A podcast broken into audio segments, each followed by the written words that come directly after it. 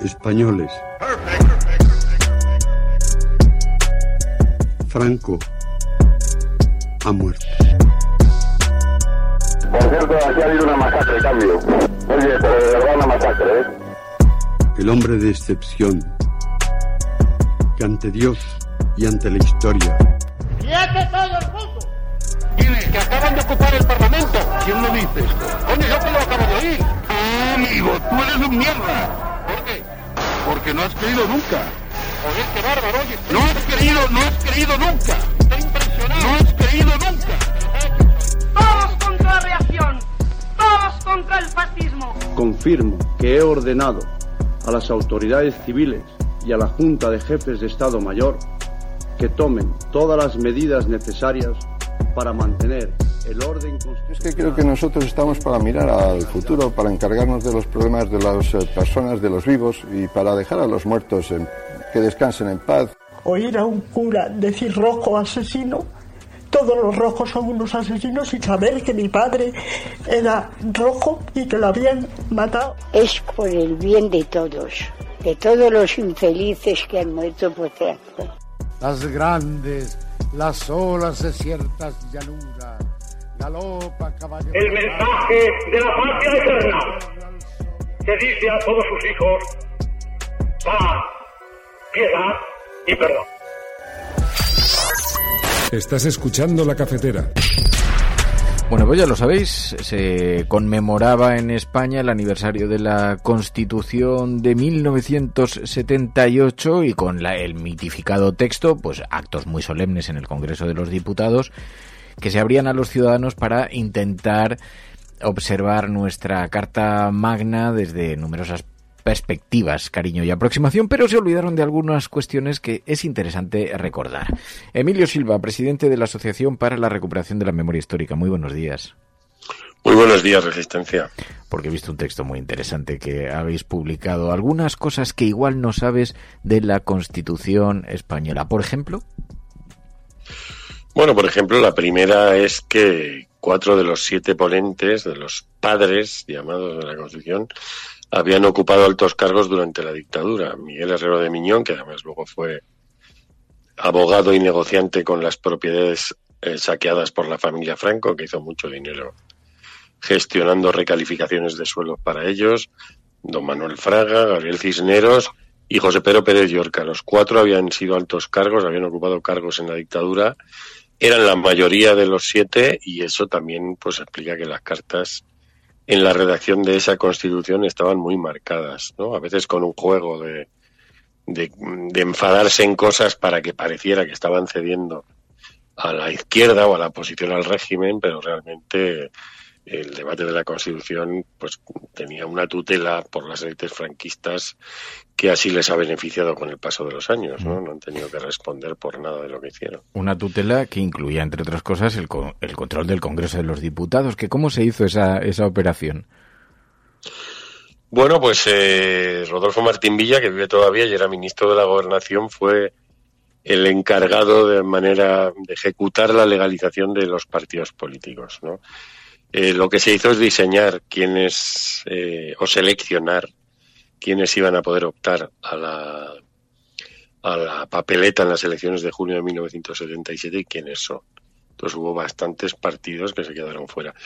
Unos cuantos son los que se consideraban a la izquierda del, del PC, ¿no? El MC, el Partido Comunista Marxista-Leninista, la LCR, bueno, partidos que, que decían que estaban a la izquierda. Otros eran partidos que habían tenido, bueno, un poder político mm, en la Segunda República potente, como Izquierda Republicana, que en febrero del año 36 obtuvo el 18,3% del Parlamento y al que votó mi abuela en el año eh, 36, pero mi abuela, que seguía viva en el 77, no pudo encontrar esa papeleta al acudir a las elecciones porque no existía, ¿no? Entonces, Rodolfo Martín Villa fue el encargado de ir eh, de ir rechazando las candidaturas de formaciones fundamentalmente por el hecho de que había dos cuestiones que se iban a considerar intocables.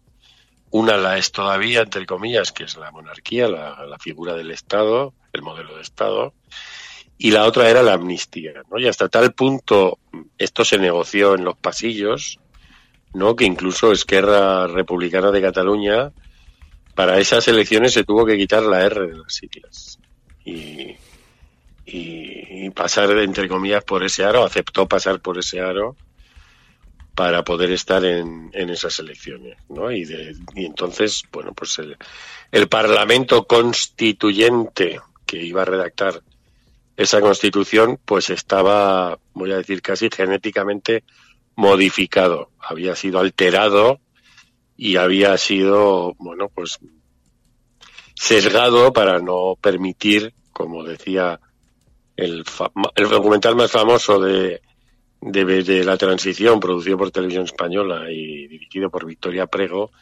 el, ese plano cuando se reúne el Parlamento que sale de las elecciones del 77, la Cámara hace un barrido por el hemiciclo, hace un paneo ahí por el hemiciclo y la locución de, de del programa dice, por fin todas las ideas llegaron al Congreso. Bueno, pues esa es otra mentira más de, en el relato de la transición, porque hubo muchos, muchas fuerzas políticas por la izquierda que no pudieron estar, pero por la derecha no tuvo ningún problema para estar pues todo todo lo que se organizase políticamente después de la muerte de Franco, ¿no? Entonces, ese sesgo parlamentario del 77 quizás se ha mantenido y, se podría interpretar como que el centro político eh, del sistema político español ha estado desde entonces un poco desplazado hacia la derecha.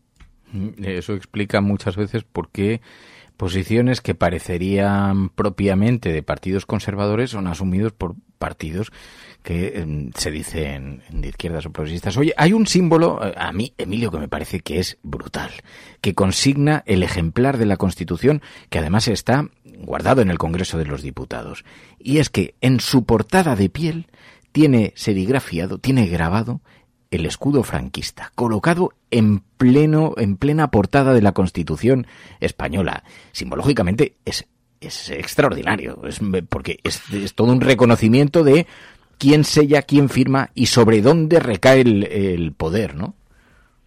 Bueno, es una tutela lo que hay, ¿no? En esa portada que está conservando eh, tres años después de muerto Franco, que está conservando esa simbología, y es curioso porque además si uno va culebreando por la web del Congreso, pues a veces eh, han creado otra portada así como de cuero que pone Constitución de 1978 para esconder la original, ¿no? Que en la que ese águila está sobrevolando eh, este país desde hace tantos años, ¿no? Y, y en ese sentido, pues el propio debate de los ponentes de la Constitución, de la Comisión Constitucional del Congreso, en ese debate, si uno puede encontrar todas sus actas en la página web del Congreso de los Diputados.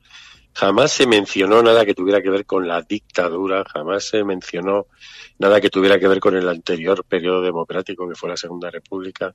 Jamás se habló de las personas que habían luchado contra el franquismo y si alguien entra en la página web del Congreso en un apartado que cuenta la historia de la Constitución de 1978, verá que en vez de decir dictadura, dice anterior régimen, que, que, si no fuera por lo que representa de nuestra realidad sería absolutamente ridículo.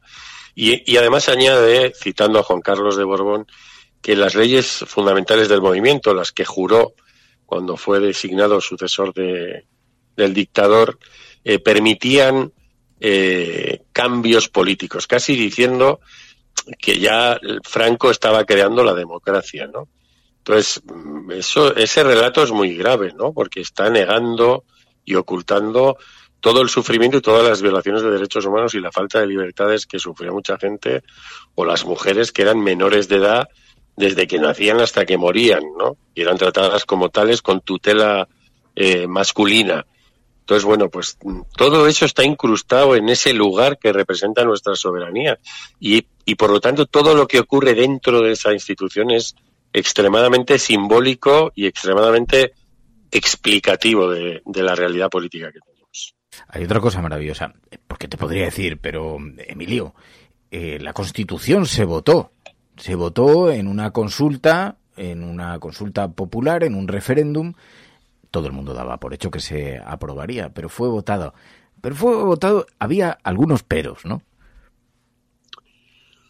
Bueno, hay un editorial que cualquiera puede encontrar en, en, en, Google que se llama Incompetencia y Caos, que publicó el diario El País, y es una crítica brutal al censo electoral de ese referéndum. ¿no? Y, y, y, hay más, más noticias. Por ejemplo, yo uso a veces, que también lo voy a recomendar aquí, es un personaje que políticamente, bueno, está en las antípodas, pero hay, hay un archivo en Internet muy interesante para buscar noticias de la transición, el archivo Linz, que está dentro de la Fundación March, en la que financió el golpe del 36, o de la familia que financió el golpe del 36, y ahí hay muchas noticias muy interesantes, y hay algunas sobre las irregularidades del censo, ¿no? Que en un momento así, pues era muy, muy importante, mmm, eh, bueno, pues, pues en un país que estaba naciente en, en eso de la democracia, eh, bueno, pues hacer el catálogo de quienes tenían el derecho al voto y quizá un error eh, podía, podía llevarnos a,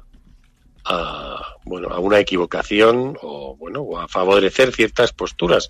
Lo hizo, por ejemplo, la campaña institucional, una campaña que decía Constitución para 36 millones de españoles, que ese mensaje de la campaña institucional ya estaba dando, por supuesto, el sí, ¿no? O sea, aunque lo que hacía es animar a votar y tenía que animar a votar neutralmente, pero ya estaba dando por hecho que era la constitución eh, de los 36 millones de españoles, de los que 26 eh, tenían entonces derecho, derecho a voto. Pero no hubo irregularidades solo en la selección del voto, ¿no? Sin, sino en la distribución de, en la información sobre el censo electoral, etcétera, etcétera, ¿no? Pero bueno, al fin, eh, de lo que se trataba eh, era de crear, eh, bueno, secuestrar una serie de debates del Parlamento y crear una constitución a la medida de las élites que pusieron ese sello con el águila encima y que para eso tenían la mayoría entre los siete miembros de, de esa paternidad de la constitución para controlar en todo momento y pilotar el, ese momento de, de, cambio político, ¿no? Entonces, bueno, pues está hecha por decirlo así, a la medida a la medida de las élites. Hay un vídeo que está circulando hoy por internet de, de una de una intervención de Miquel Roca, uno de los padres de la Constitución, que hizo antes de ayer en el Congreso, en un acto que se hizo previo a, a la celebración del 45 aniversario de la Constitución, donde él hablaba de cómo cuando se sentó con Fraga tenía miedo eh, y, o se sentía inseguro y luego cuando Fraga murió lloró por su muerte, ¿no? Como un ejemplo de lo que deberían hacer los políticos. Entonces, ese, ese ha sido el re, ese relato, ¿no? Que esconde cosas que han ocurrido y que no han ocurrido eh, en estos años, ¿no? Como, como que se haya secuestrado a este país algo tan importante como tener la posibilidad de decidir qué modelo de Estado queremos, ¿no? O como que ya una inmensa mayoría de la ciudadanía que hoy tiene derecho a voto eh, ha heredado una constitución que está tutelada por ese águila que va sobrevolándola en el Congreso de los Diputados, ¿no? Y cada vez que alguien plantea eh, vamos a abrir ese melón, pues mm, a veces se dice sí, pero ¿cuándo se ha abierto el melón? Para la Unión Europea, para, para dejar contenta a la banca alemana, ahora para eliminar la, la palabra disminuido para para bueno para, para poner un lenguaje políticamente más correcto al, al hablar de personas con diversidad y, y, realmente para hablar por ejemplo del modelo de estado etcétera etcétera ahí no está el debate no y eso tiene que ver con con esas élites que todavía tienen en esta constitución una gran herramienta para defender y proteger sus intereses no y si uno abriera esos debates pues, o algún debate, ya no digo el de la monarquía o la república, algún debate, pues la gente se plantea algunas cosas más, ¿no? Y yo creo que los oyentes están precisamente recordando dos momentos. Uno, este vídeo al que te refieres se produjo ayer en el Congreso de los Diputados. Miquel Roca decía... Cuando nos sentamos a hacer la Constitución, en esta mesa, pues yo tenía delante a don Manuel Fraga, para mí ver a don Manuel Fraga era, decirme, decirme eh, lo voy a tirar más, ¿eh? pero ahora de entrada decir que era decir cuándo me va a detener. Eh, esta era mi vida, ¿cuándo me va a detener? Y eh, luego yo lloré su muerte. Y, fuimos capaces de ser amigos. Fuimos capaces de ser amigos. No, no fue fácil, ¿eh? No fue fácil, pero lo hicimos. Yo creo que esto es el gran mensaje que queda de estos 45 años. Pero yo tengo la pequeña pretensión, y me atrevo a decírselo, de que aquello que en un momento muy difícil fuimos capaces de hacer, ahora podría ayudarles a pensar también son capaces de resolverlo de ahora. Algunos ponían ayer este audio como ejemplo, ejemplo de la fórmula para la convivencia, la aceptación del diferente, pero también algunos oyentes recuerdan, no, no, hablar de la otra estafa de la Constitución explicada por Adolfo Suárez. Hacíamos encuestas de un referéndum entre monarquía o república y lo perdíamos. Por eso no lo hicimos.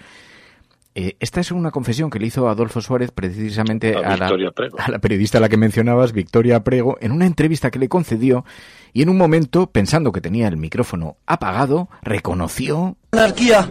Le otorga también una legitimidad a, la, a esta monarquía, a la corona, al rey. Claro, y lo meto con una razón que no lo había contado. Y el expresidente del gobierno se tapó el micro y en un descuido reveló el secreto. Pues es simplemente que cuando que la mayor parte de los jefes de gobierno extranjeros no pedían referéndum monarquía república. Claro, eso era peligrosísimo en ese momento. Encuestas y Claro. La mayor parte de los jefes eh, eh, políticos extranjeros me pedían un referéndum sobre monarquía o república, pero nosotros hacíamos encuestas y veíamos que lo eh, perdíamos. La periodista le decía, y eso era peligrosísimo en aquel momento, le decía la propia periodista Emilio. Bueno, eso nos da cuenta precisamente de cómo ha habido una trastienda muy grande y todo eso que cuenta Roca, ¿no? De su amor por Fraga o de su... Pues hay que recordar también cuál es la trayectoria de Roca, de qué personaje fue abogado, en qué proceso, vinculado a la familia real española, donde el emérito tenía montones de negocios con parte de la cúpula de Convergencia y Unión, con la parte de la burguesía catalana, por eso no vemos juzgar a Puyol y podemos ir tirando de ese hilo llegar al 6 de diciembre de 1978, ¿no? Entonces, el, parte del problema está en que en que aquí, y lo vemos políticamente, hay, hay mucho, mucho, mucho, mucho ruido político y pocas nueces, ¿no? Entonces, en el debate constitucional, eh, pues hay una comisión constitucional que debería estar, no sé, elaborando desde hace 45 años alguna propuesta, ¿no? Que haya llegado a un pleno y que se haya discutido y que no sea solo una cuestión de corrección política, que es importante, pero que no sea la única, ¿no? Entonces, mm, bueno, pues eh, la, la, discusión es